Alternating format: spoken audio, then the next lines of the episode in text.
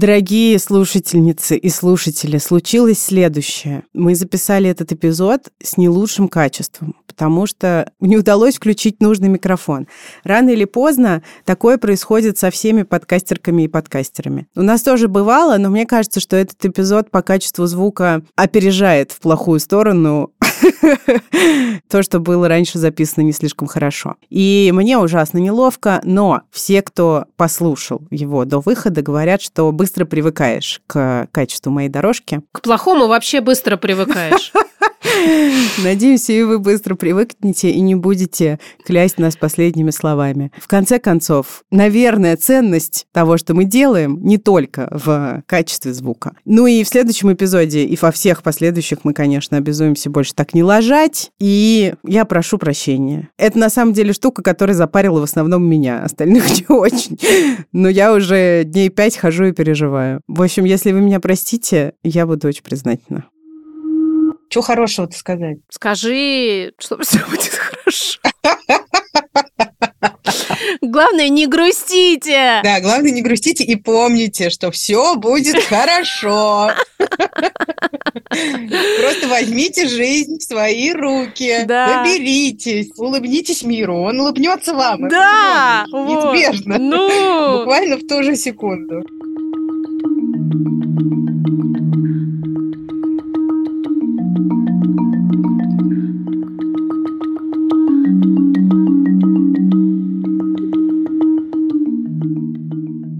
Привет, коллеги. Здравствуйте, подруги и друзья. Мы Маша Иксукса из подкаста «Никакого правильно». Мама анархия. И папа стакан портвейна российского подкастинга. Сегодня мы решили, будучи абсолютно обе вывернутыми наизнанку жизненными обстоятельствами, записать эпизод «Чё попроще». Да. Без большой подготовки. Но хочется верить, что сможем наболтать опять каких-нибудь смыслов в амбуше, отвечая на ваши вопросы. Спасибо, что вы их задавали писали нам и звонили. Э, если бы вы могли нам звонить, то это был бы, конечно, радиоэфир, но это не он, слава богу. Мнение редакции да. может не совпадать с мнением авторов, несмотря на то, что редакция и авторы у нас тут в одном лице. И тем не менее, пожалуйста, не считайте наши ответы хоть сколько-нибудь универсальными или не дай бог, правильными или подходящими всем, сразу делаем дисклеймер и говорим о том, что мы здесь делимся личным мнением и не даем советов. Рассказываем смешные истории. Мы здесь говорим про себя, и мы вообще ничего про эту жизнь не знаем, сами еле из нее живыми уходим каждый день. Да, и все еще называемся никакого правильно.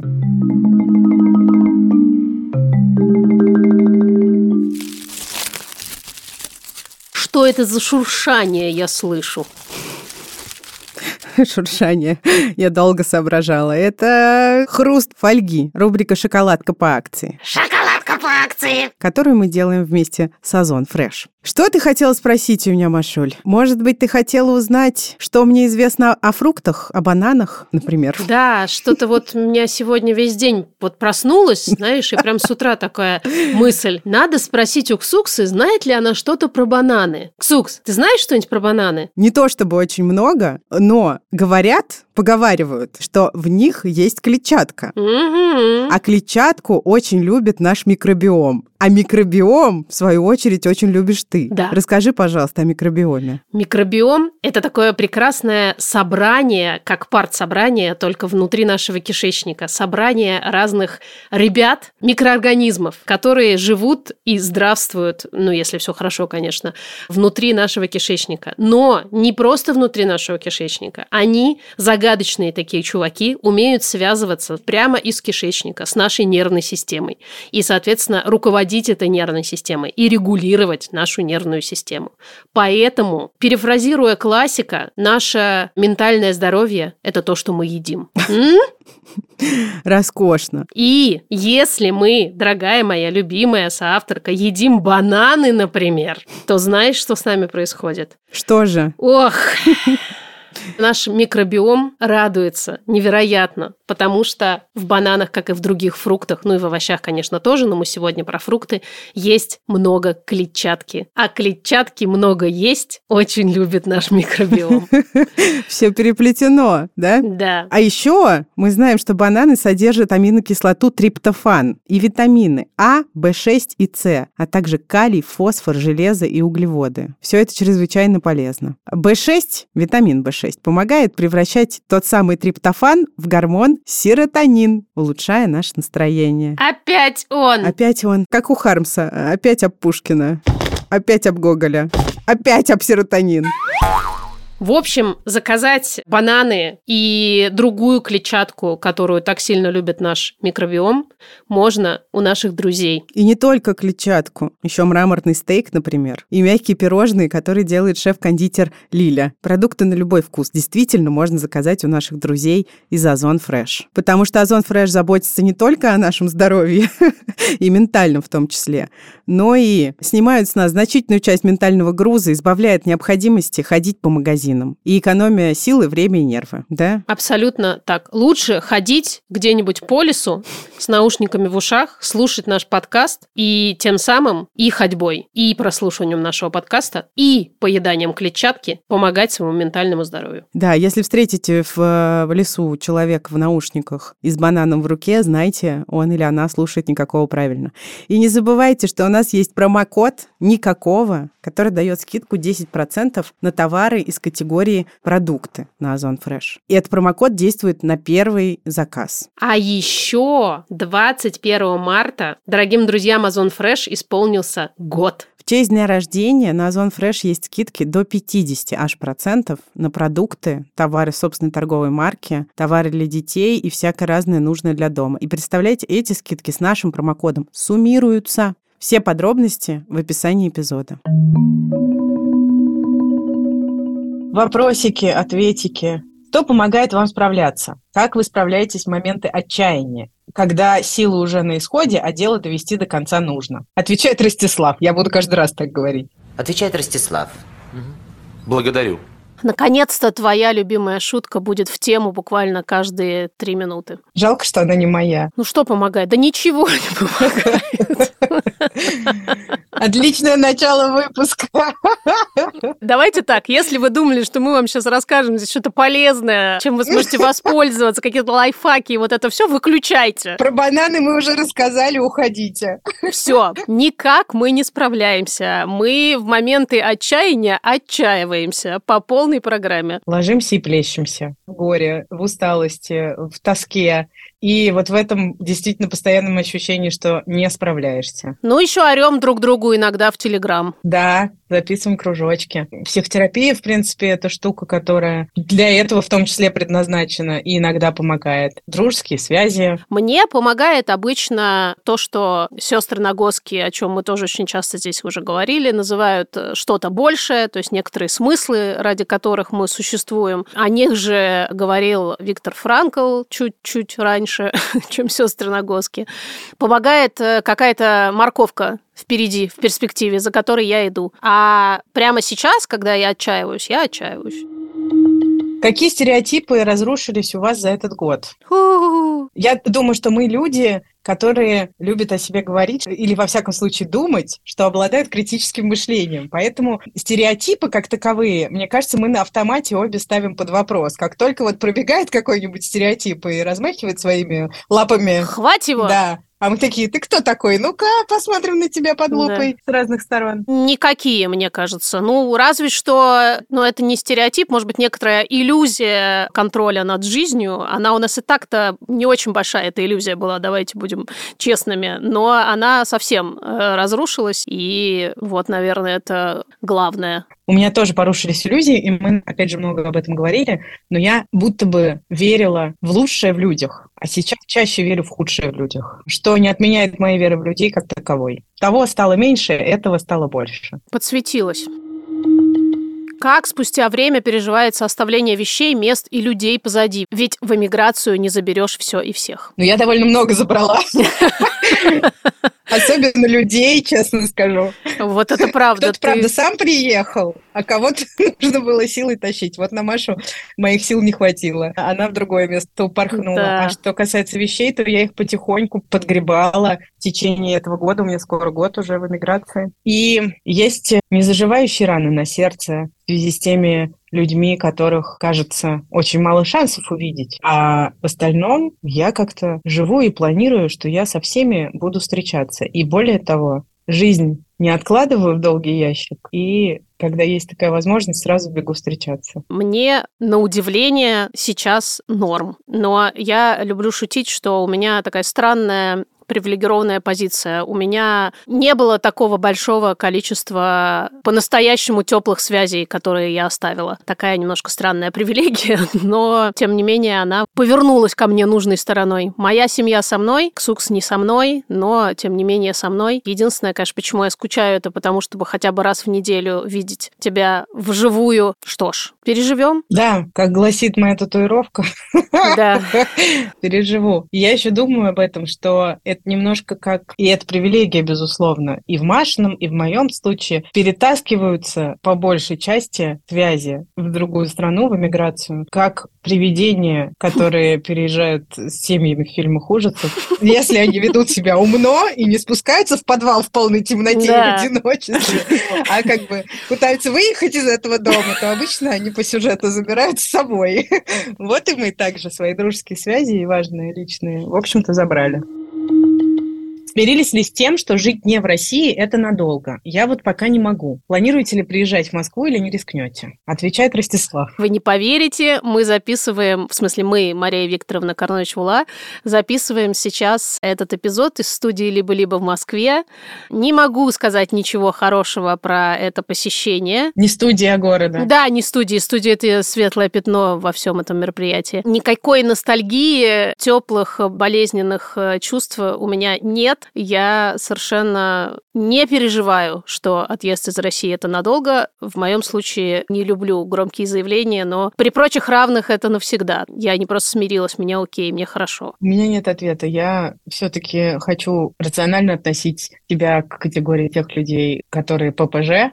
Погуглите эту аббревиатуру. И я хотела бы вернуться в Россию из каких-то идеалистических еще представлений, не только потому, что там все-таки есть люди, места, культура и много что еще, что я люблю, и для того, чтобы делать еще что-то хорошее для страны, восстанавливать ее после этого всего ада, который измучил ее и сосал. Не знаю как, но у меня есть такие самонадеянные мысли. Я не уверена, что это получится. Вряд ли. У меня и плана на будущее хорошего нет. Парам-парам-пам. Если вы включили этот эпизод, чтобы немножко взбодриться, пожалуйста, получите, бодритесь, радуйтесь. Не забывайте про банан. Не забывайте про банан, может быть, он вам хотя бы поможет. Вы спрашиваете, можно ли в болталку Ксуксин плейлист «Эта меломания должна идти в массы» и список сериалов Маши. Мы не будем здесь сейчас перечислять, потому что это рискует превратиться в разговор на три часа. О, да. А лучше напишем что-нибудь в Телеграме и, возможно, даже в Инстаграме. Но в Инстаграме нас никто не читает. И ничего не Не пишет, смотрит. да, кроме... Проклятий. Да.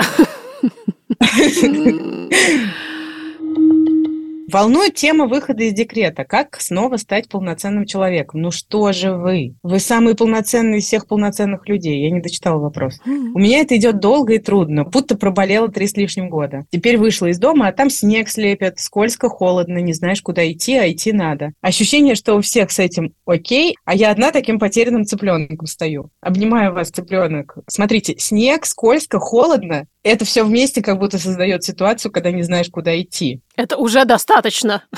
Да, этого дофига, и это обусловлено географическим положением. То есть, что важно? Потеряться несложно. Дело может быть не в декрете, дело точно не в вас, а в том, что вокруг.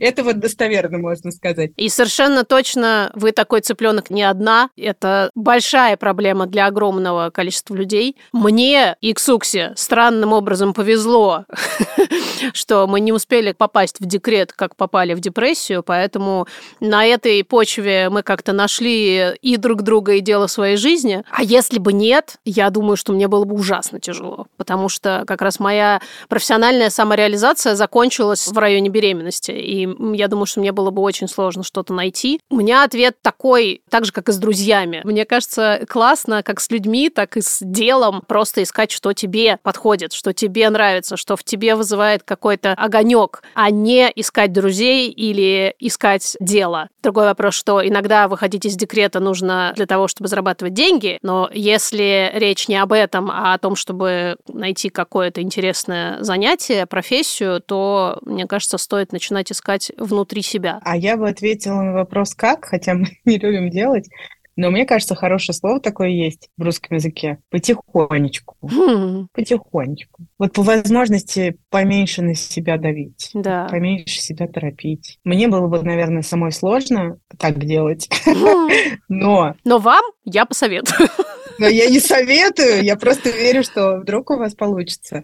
Например, если дожить до весны, Да. дотянуть до апреля, как пел классик, Как дотяну до апреля Я замерз, я больной то вполне может быть, что уже будет не скользко, не холодно, и снег не будет слепить. И, в принципе, внешние, опять же, условия больше будут способствовать тому, чтобы что-нибудь появлялось. Мгм. И идеи, и ощущение себя полноценным человеком, мы уверены, что вы не просто полноценный человек, а Супер полноценный, гипер полноценный. Вы просто человек. Нет никакого неполноценного человека.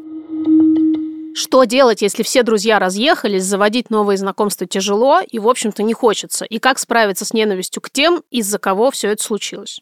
Начнем с конца. Никак. да, Не справляйтесь с ней. Это здоровая ненависть. мы тоже ее испытываем. Мы не настаиваем, чтобы все ненавидели. Это может быть очень разрушающим и сложным чувством, которое трудно переносить, но я для себя необходимости с ней справляться не вижу. Ненавижу и буду ненавидеть. И благодаря этому во многом как будто бы остаюсь живой. Да, кстати. Это одна из моих мощнейших мотиваций жить. Я хочу дожить до того самого момента, как я увижу всех этих людей на скамье подсудимых. А про друзей понятно, что тяжело заводить новые знакомства. Мне очень это хорошо понятно. И я бы, честно говоря, не рискнула проактивно это делать.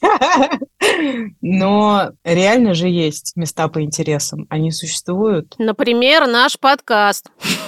Наш подкаст, люди, которые пишут в телеграм-канале в комментариях. И там очень часто завязываются какие-то диалоги. У Маши был пост Да. Недавно. Посмотрите Машину запрещенную социальную сеть. Недавно был пост, где Маша предлагала людям из разных стран друг с другом знакомиться. И это так здорово. Мне писали потом женщины, слали фотографии, как они встречались друг с другом, знакомились, пили кофе. Тут нужно, конечно, набраться некоторой смелости, решительности Мгм. и поуменьшить или проигнорировать свою социальную тревожность, если она есть. Но я бы, наверное, постаралась поискать кого-то, с кем можно вместе ненавидеть. Жалко, что колдовство не работает. Или там Да. совместно отправленная энергия. Знаешь, посылаю мысли в космос. Как минимум можно встретиться и развлечься, сшить вместе куклу Вуду и потыкать в нее иголками. Классно же. Я пару дней назад пошутила и сама хохотала. Такое бывает редко.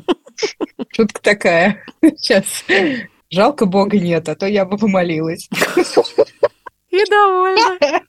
Как работают самосмейки? Вы, пожалуйста, не подавайте на меня в суд за это оскорбление Да. чувств верующих.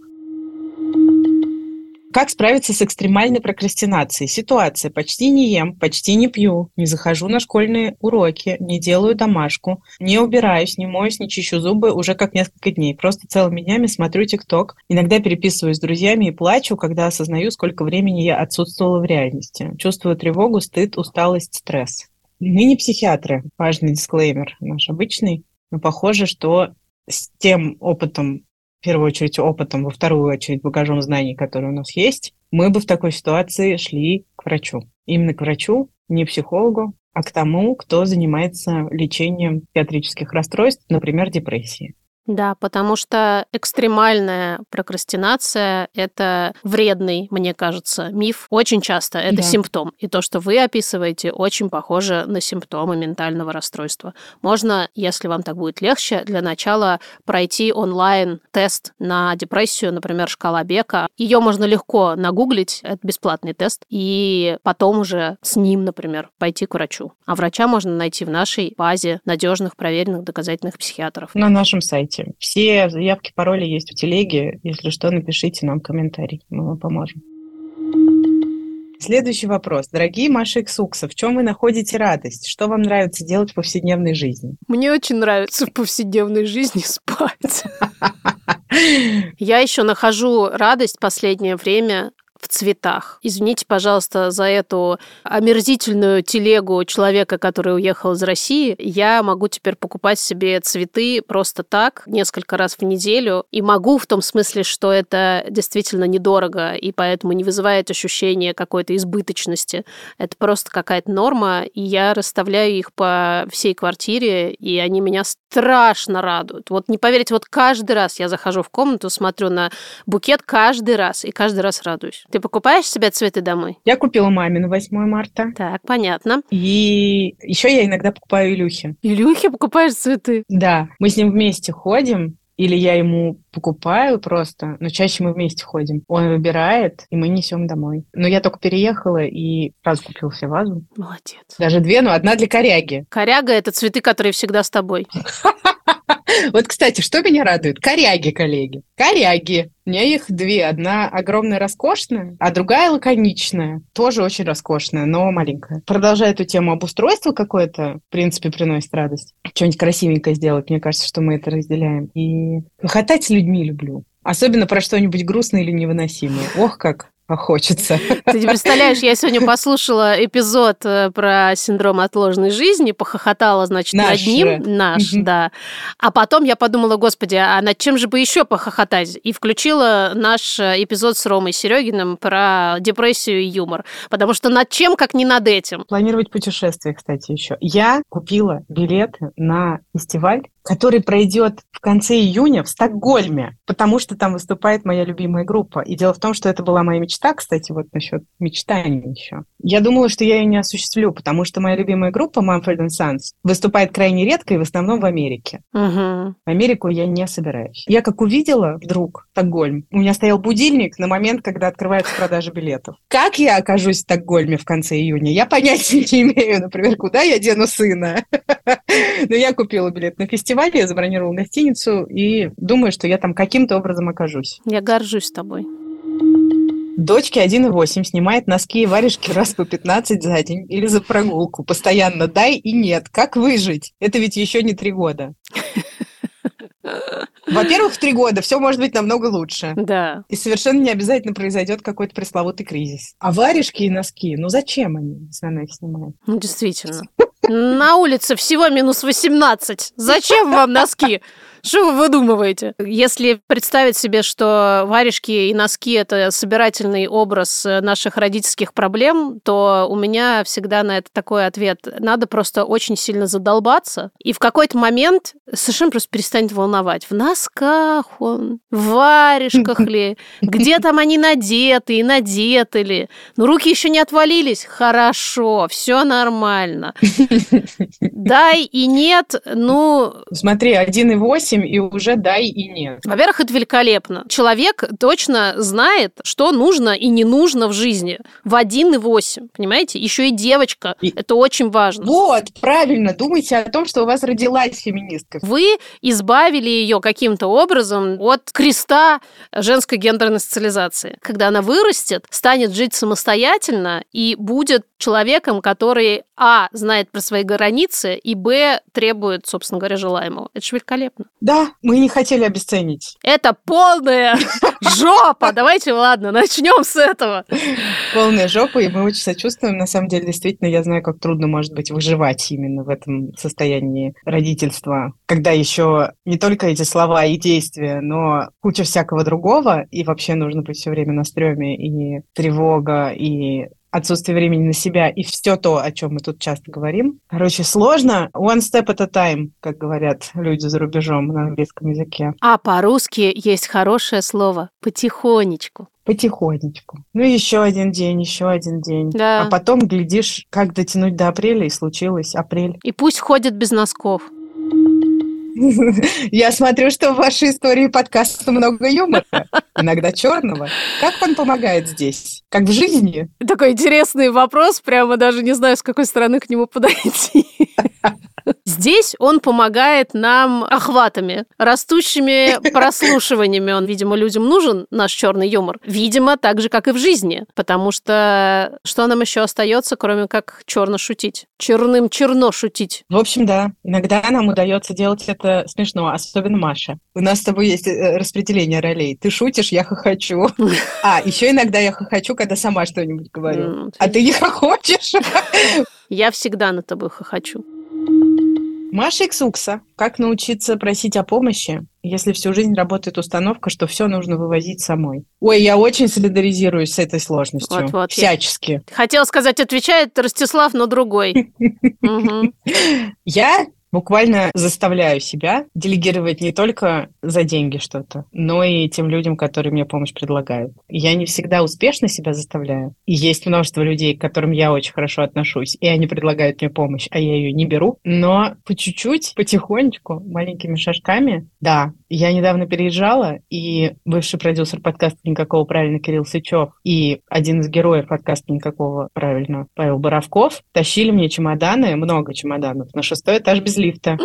Для этого нужно было попросить их о помощи, но они были счастливы, и я была очень довольна. Так качественно дотащили чемоданы, мы потом еще игристого выпили. Великолепно. Мы в одном из эпизодов говорили умную, не нашу, поэтому умную, мысль о том, что люди вас больше любят, если коротко, когда вы просите о помощи, посильной для них, и они вам помогают, потому что потом они чувствуют себя классными молодцами. Так что можно попробовать рассуждать об этом именно в таком контексте. У меня будет больше друзей, больше влюбленных в меня мужчин и женщин, кого надо. Просто потому, что я попросила помощи. Великолепно. Ты великолепна. Я великолепна. Как захотеть новых отношений? 33 года, есть маленькая дочка, вообще не тянет, даже секса не хочется. Нет никакого желания с кем-то делить свое время и тем более пространство. Это нормально? Это нормально. Да, абсолютно. Завидую вам, между прочим. Да, а то, что всем обязательно должно хотеться секса и вообще и отношений, это тоже миф и тоже токсичный, как водится.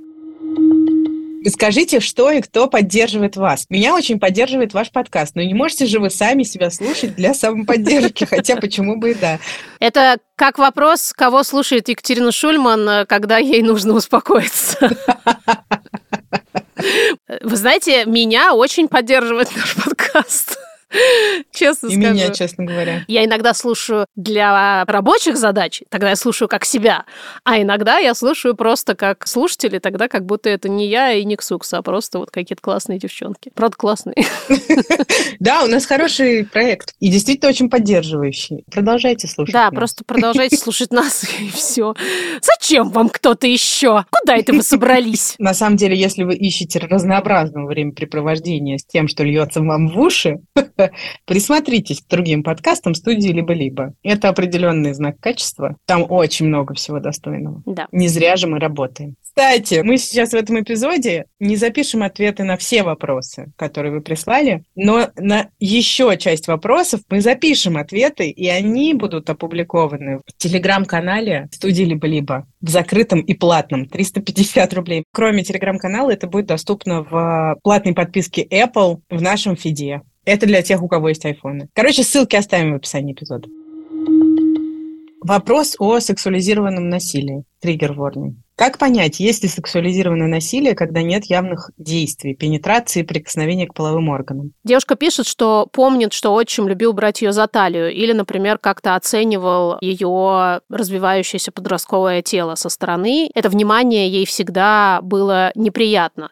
И она спрашивает, можно ли назвать такое поведение сексуализированным насилием или это другое нарушение границ. Как всегда, оговоримся, что ни я, ни Ксукса не специалистки по насилию и в том числе сексуализированному, но из того, что мы знаем от наших коллег, однозначно не требуется каких-то четких действий вроде пенетрации или даже прикосновения к половым органам для того, чтобы назвать насилие насилием, потому что любой нежелательный телесный контакт особенно взрослого с ребенком, может расцениваться как такое насилие. Мне кажется, здесь как и в любой травме, важным показателем является то, что вы до сих пор это помните, и Да. вам, я могу предположить, до сих пор неприятно об этом вспоминать. Мы любим повторять, если вам кажется, да, то вам не кажется. Если вы что-то чувствуете, то это есть. Хочется здесь выразить очень много сочувствия, еще и потому, что даже сейчас, спустя годы, вы вынуждены сомневаться в себе, в своих чувствах и в том, что с вами происходило что-то неправильное. Это очень часто, к сожалению, случается с людьми, которые пережили насилие. Сомнение в собственных чувствах. Так ли все было на самом деле страшно или, может быть, Да. ничего? Опять же, специалисты по травме говорят, что для того, чтобы какую-либо травму хотя бы немножко излечить, важно начать с признания того, что это была травма. В работе со специалистом, а такие штуки, конечно, требуют работы со специалистом, это может быть хорошим началом. Еще один вопрос пришел мне в личные сообщения. Авторка вопроса хотела соблюсти анонимность и приватность. Она спрашивает, как защитить детей. Сейчас она, сама пережившая в детстве такой опыт, очень боится за свою дочку маленькую, потому что не хочет, чтобы дочка столкнулась с чем-то подобным и не знает, как ее от этого защитить. Здесь мы скажем, что у нас есть эпизод на эту тему с нашей подругой Леной Аверьяновой. Он посвящен как раз теме сексуализированного насилия и защиты детей от него. А еще мы придумали по следам этого эпизода сделать рилс с такой максимально сжатой информацией про то, что могут сделать родители для того, чтобы защитить своих детей. Мы как раз решили, что к выходу вот этого эпизода мы, пожалуй, его и запустим. Где грань между тревожностью и паранойей? Как понять, что есть проявление тревоги, а что есть объективная реальность? Слушайте, это моя любимая шутка про то, что если у вас тревожное расстройство, это не значит, что за вами никто не следит. Мне кажется, для современной России это просто супер актуально. Но говорят, что при тревожном расстройстве 90% тревог не реализуются. То есть целых 10% потенциально могут со мной случиться? А! Все-таки 90 на 10 это нормальная дробь. В целом, да. Мне кажется, как справляться, все так же, как мы любим. Фармподдержка и психотерапия. Психотерапия в борьбе с тревожным расстройством очень эффективна. В отличие, кстати, от фармподдержки, она чуть менее эффективна. А вместе они просто золотой стандарт. И бананы, бананы. И бананы. Не забывайте про бананы. Помните ли вы такой период, когда депрессия оставляла вас? Расскажите, как это было, что помогло вернуться к жизни? Я вот в ремиссии уже довольно давно. Это чувствуется. Разница довольно очевидна. Но у меня при этом нет стремления, как я знаю, есть у многих людей, слезть с антидепрессантов, ставим здесь кавычки, потому что сейчас мне норм, значит, зачем мне продолжать пить таблетки? Как это было? Это было хорошо. В смысле, это есть хорошо. Это действительно гигантская разница в качестве жизни, что помогло. И снова здравствуйте, вставляем мой любимый кусочек. Фармподдержка, психотерапия. И, конечно, Ксукс, что? Бананы! Нет, не бананы. А что, что? Видишь, я недостаточно часто говорю об этом. Что ж такое? Извините. Практики осознанности. У меня мозоль уже во рту. И бананы. Я плохо помню эти времена, они были трудные. И происходило это в моем случае очень долго. Помню момент, как я заржала как-то от души впервые за полтора года. Это было странно и непривычно. Но это было после тяжелой депрессии. А потом ты уже умеешь выставлять себе эти подпорки, во-первых, так, чтобы не провалиться в глубокую яму, во-вторых, чтобы потом из неглубокой проще выползать. И пускай этот период, когда депрессия вас оставит, скорее наступит. Пожалуйста, расскажите, Ксукса, что вы делаете с личной жизнью, Ксукса? Понятно, что для мамы с ребенком это непросто, но может есть какой-то позитивный опыт, может есть, Ксукс, опыт, которым хочется поделиться. Блин, мне кажется, это просто самый пессимистичный эпизод. По-моему, я довольно часто здесь говорю, что я полный провал, и никогда у меня ничего не будет. Но если вдруг вы этого не слышали, вы знаете, что я полный провал, и никогда у меня ничего не будет. И дело тут не в том, что я мама с ребенком, а в том, что я капитально не такая. И никакого позитивного опыта у меня нет, есть только негативный. Не, извините, пожалуйста, но я, правда, тут совершенно не репрезентативна. Я знаю множество женщин с детьми, у которых которых цветет и пахнет личная жизнь. Чем пахнет личная жизнь? Если бы, вот опять же, послание в космос работали, если бы Бог был, ему можно было бы молиться, я бы, может, попросила... Мужичка какого-нибудь? Нет. Бородатого облаке. Вот того мужичка. Нет, я бы попросила э, тех, кто слушает этот подкаст и, в принципе, ко мне неравнодушен, помолиться. И отправить мысли в космос. Но это все, конечно, шуточки. Спасибо, что интересуетесь, так скажу. Надеюсь, вас не принакрыло сейчас черным покрывалом. Нас спрашивают, чего добился феминизм. Это очень длинное перечисление. Феминизм добился примерно всего, например, того, что мы сейчас сидим своими попами на стульях, разговариваем своими ртами. И нам за это платят. Даже так. Но перечисление фактов можно найти в открытых источниках в интернете огромное количество. У Ани Ривиной, у Центра насилию нет, есть документальный сериал, во-первых, на Ютубе. Он называется «Fem Is», и там современные феминистки рассказывают о том, что сейчас делают они, и рассказывают о том, что делали феминистки до них.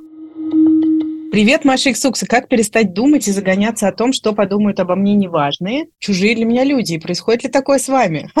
Да, происходит. Постоянно. Как перестать не знаю. У меня есть две мысли на этот счет. Первое. Очень часто так бывает, когда у нас в жизни есть реально люди, которые нас судят, и мы об этом знаем. Или, может быть, так было в детстве. Может быть, сейчас уже, например, нет, но мы очень привыкли к такой ситуации в детстве. И тогда мы экстраполируем это на весь оставшийся мир. Потому что на меня точно, например, это влияет. Я точно знаю, что вокруг меня были люди, которые постоянно меня всячески судили и осуждали, и мне казалось, что так же делают все остальные.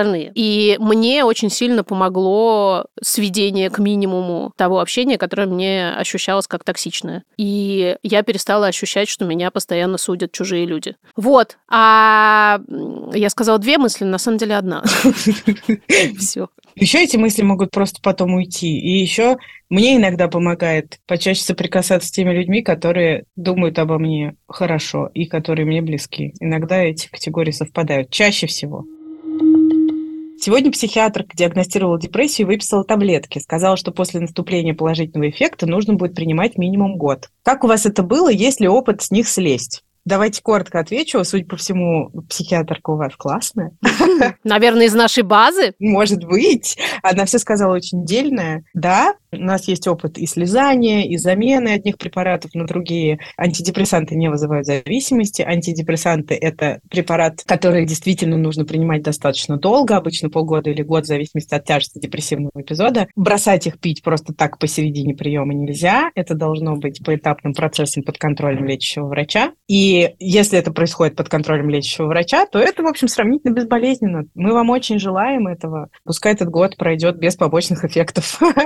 Да, и заодно скажем, что в ситуациях рекуррентной депрессии, вот, например, как у нас с Ксуксой, то есть той депрессии, которая периодически возвращается, абсолютно нормальная практика – это не приостанавливать прием э, препаратов, пока, по крайней мере, ты не окажешься в какой-то невероятно восхитительно спокойной, потрясающей жизненной ситуации, то есть никогда. Это тоже норма, ничего супер страшного в этом нет. Существует вот это убеждение, что антидепрессанты это какие-то тяжелые, сложные, очень-очень вредные препараты, которые нужно как можно меньше принимать и поскорее с них слезть. Это неправда, и все это можно обсуждать со своим врачом, потому что только врач может определить, вам они больше не требуются или лучше все-таки продолжить лечение. Интересный вопрос. В какой момент пришло осознание, ощущение и поведение «я взрослый»? Мне 35, и я, кажется, только сейчас подбираюсь к этому. Хотя объективно за плечами немало взрослых достижений. Карьера, выплаченная ипотека, переезд, отстраивание жизни заново и все в одиночку. Я наверное, тоже могу попробовать что-то поперечислять. И, кстати, это правильно, потому что это признание своих достижений. Mm-hmm. Их хорошо перечислять, это супер полезно для психики, самоценности и почвы под ногами. Я все еще не взрослая, я все еще не знаю, кем стану, когда вырасту периодически меня просто пришибает мыслью, типа, а как с этим вообще взрослые люди справляются? Почему? Я не знаю, как мне быть с этим всем одной? И опять же, потихонечку. Но то, что у вас это ощущение появляется, вы, между прочим, меня моложе на год. Очень вами горжусь, хотя, с другой стороны, а зачем нам обязательно быть взрослыми? Какая-то большая сложная категория, ее хочется с разных сторон осматривать. Экзистенциальный такой вопрос. Да. Я сейчас точно совершенно чувствую себя взрослой, и забавно, у этого нет никакого специфического ощущения, как я думала, что оно появится. А специфическим было ощущение себя не взрослой, поэтому я сейчас чувствую разницу.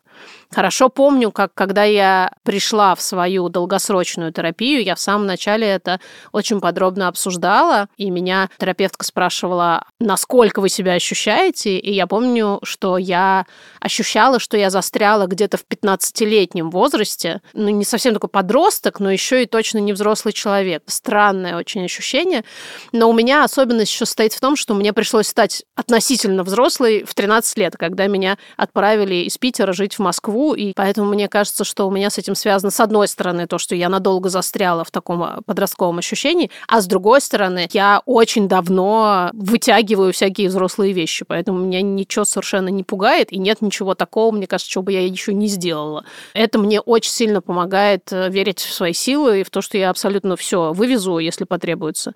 Очень с тобой согласна, что вот это перечисление того, что уже сделано, как в этом вопросе звучит, ну вообще, блин, на минуточку выплачена ипотека. Это просто офигеть, какое достижение. Когда ты вот это вот все перечисляешь, что ты делаешь из взрослой, в кавычках, жизни, это может помогать действительно чувствовать себя взрослым. С другой стороны, опять же, согласна с тобой, не всем это нужно. Если есть такой запрос, это одно дело. А если его нет, а просто как будто бы надо чувствовать себя взрослым, потому что тебе 35, так в жопу. В жопу.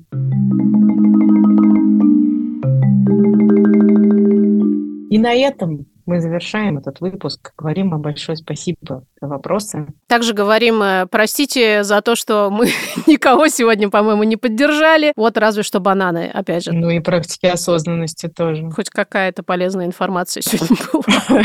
Я не знаю, почему ты так обесцениваешь с ноги. Просто за что? Ты сама пол выпуска сидела и говорила, опять не поддержали, опять не поддержали. А теперь я обесцениваю, посмотрите-ка. Ладно, спасибо вам большое за все те сердечки и хорошие слова, которые вы нам написали, Да. а мы не зачитывали. Очень хорошо, что вы есть. Наверное, неплохо местами, что есть мы. Я рада, что есть Маша. Еще-то есть, и это очень важно. Юра Шустицкий, звукорежиссер и саунд-дизайнер. Юля Стрекаловская, продюсерка, без которой вообще бы ничего не было. И Наташа Полякова, художница, дизайнерка, без которой не было бы всей той красоты, обволакивающей визуально контент, который мы делаем. Любим, обнимаем. И, пожалуйста, не забывайте ставить звездочки и прочие оценки. Еще в Яндекс Музыке можно лайки ставить. Это очень важно. Спасибо. Пишите отзывы и не забудьте, что по ссылке в описании эпизода еще есть закрытый телеграм-канал студии «Либо-либо», где можно услышать ответы еще на несколько вопросов. Скоро будет, мы опубликуем, еще не опубликовали, наверное. Все, пока-пока. До свидания.